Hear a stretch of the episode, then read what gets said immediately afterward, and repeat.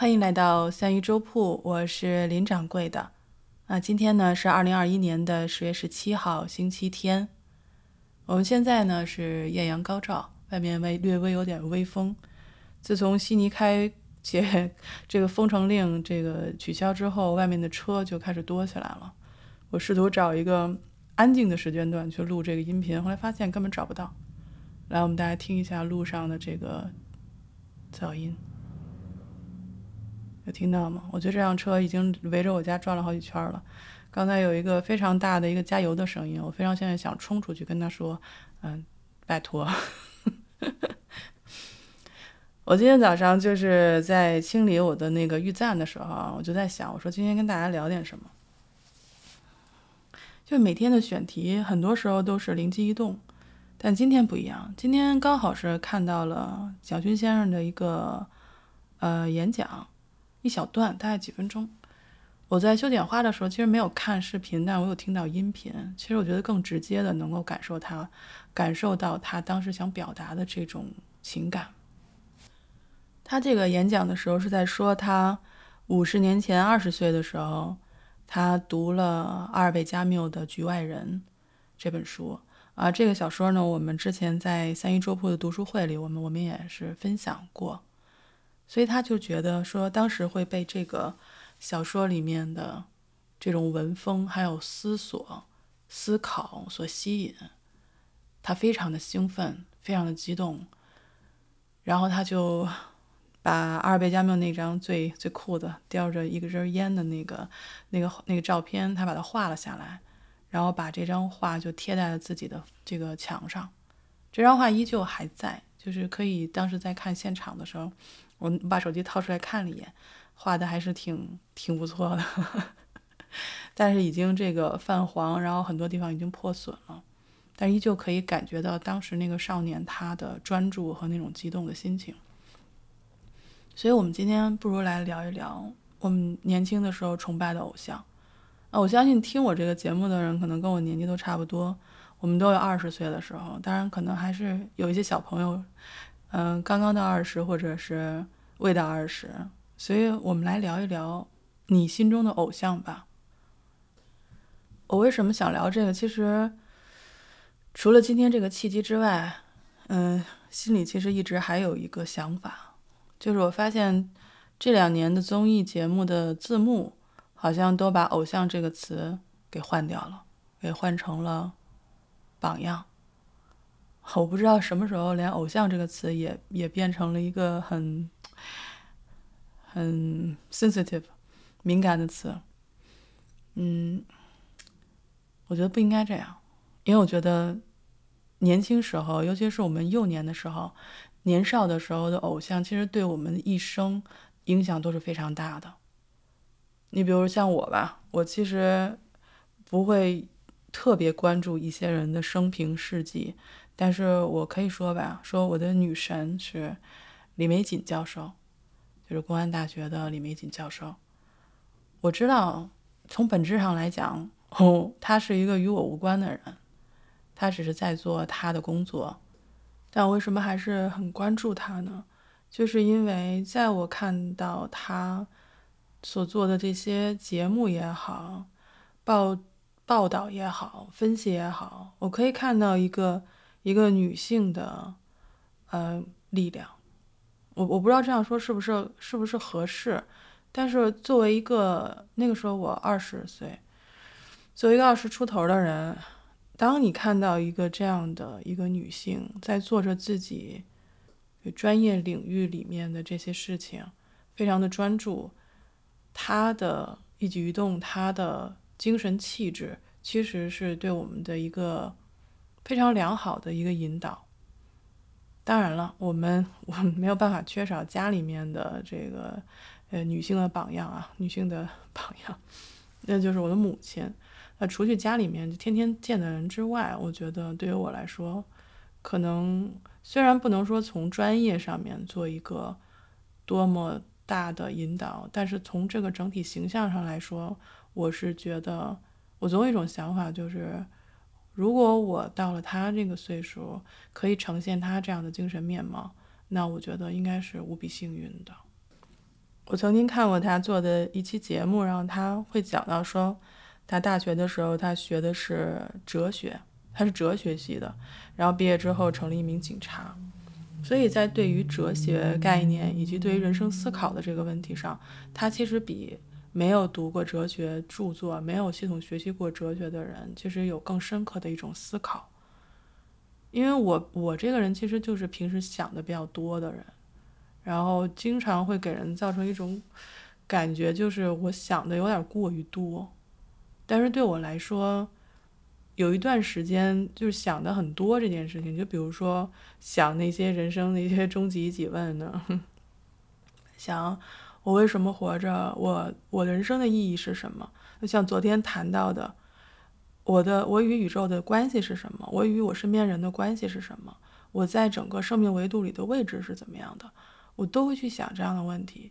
曾经有一度，我会觉得我跟别人是不太一样的。曾经有一度，我也是不会被身边的人所理解的。我会为了去思考这样的问题而感到有一种莫名的羞耻感。就是你为什么不能务实一点呢？你为什么不能多想想你的学业呢？你的未来呢？你的专业呢？还有你的这个职业规划呢？你为什么不能在这个上面多花一点时间呢？你为什么总会去想那些没有意义的问题呢？就是没有用的问题呢？所以那个时候其实是我在二十岁，但其实主要是大学时期。但 大学时期的时候，其实是也是遭遇过这样的一种，就是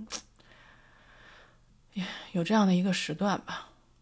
然后后来我我我看到那个无问东西的时候，就是看到那吴教授那一段，我就觉得呃好有共鸣，真的是在在你人生那个阶段的时候，你会遇到这样的问题。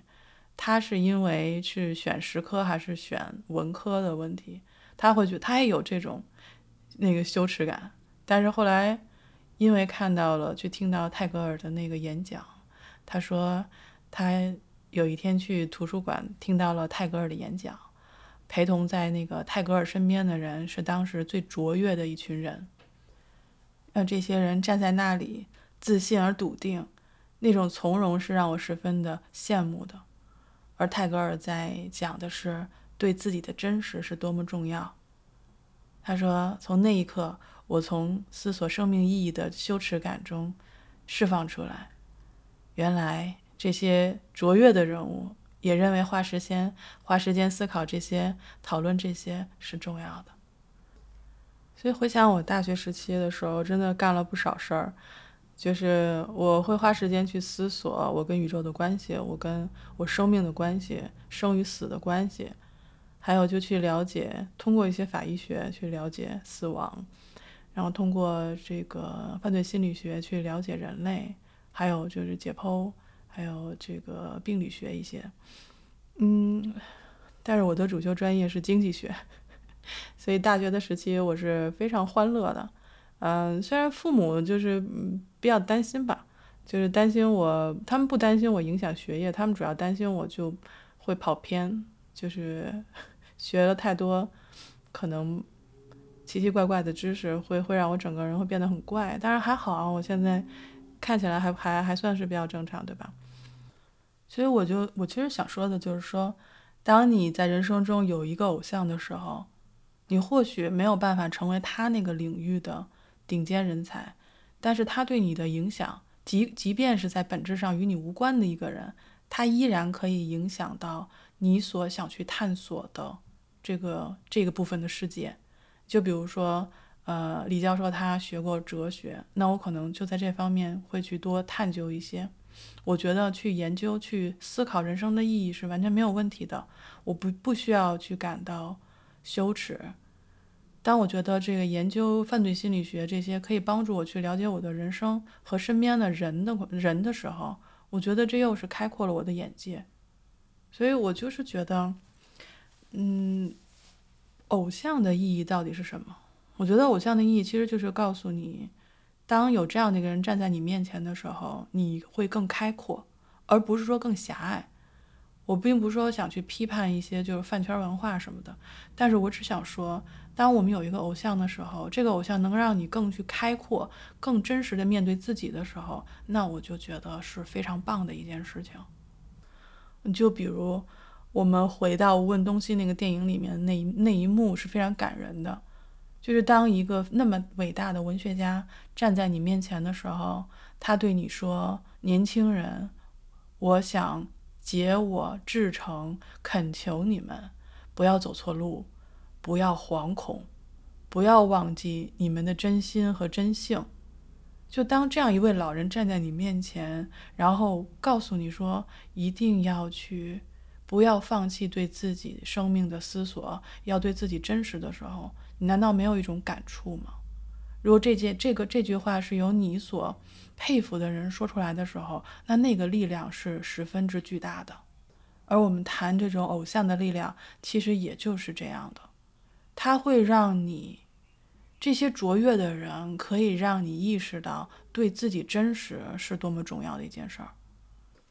所以我也是不停的在叩问自己：说你对自己是真实的吗？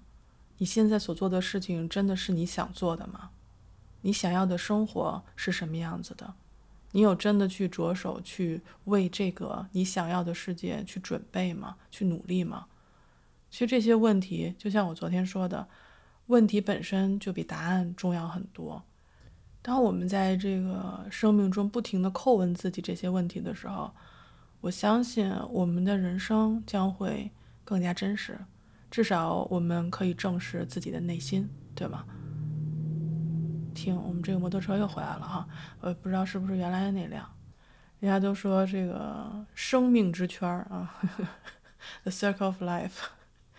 呃，当我们听到这些噪音循环往复的时候，其实我们的人生经常也是在一个呃螺旋上升的阶段。当然，我们不希望螺旋向下，我们一般都会觉得是螺旋上升的。但是，你真的有去看清自己的生活吗？你生命中有没有一些人可以带给你一些思考呢？有没有一些人可以指引你的方向呢？其实这就是我今天想分享的呃目的。那我们今天的分享呢就到这里。啊，下午呢我们会有一个在 MC 上的录制，是关于北京的。如果大家感兴趣的话呢，是会在下午三点到五点的时间进行录制。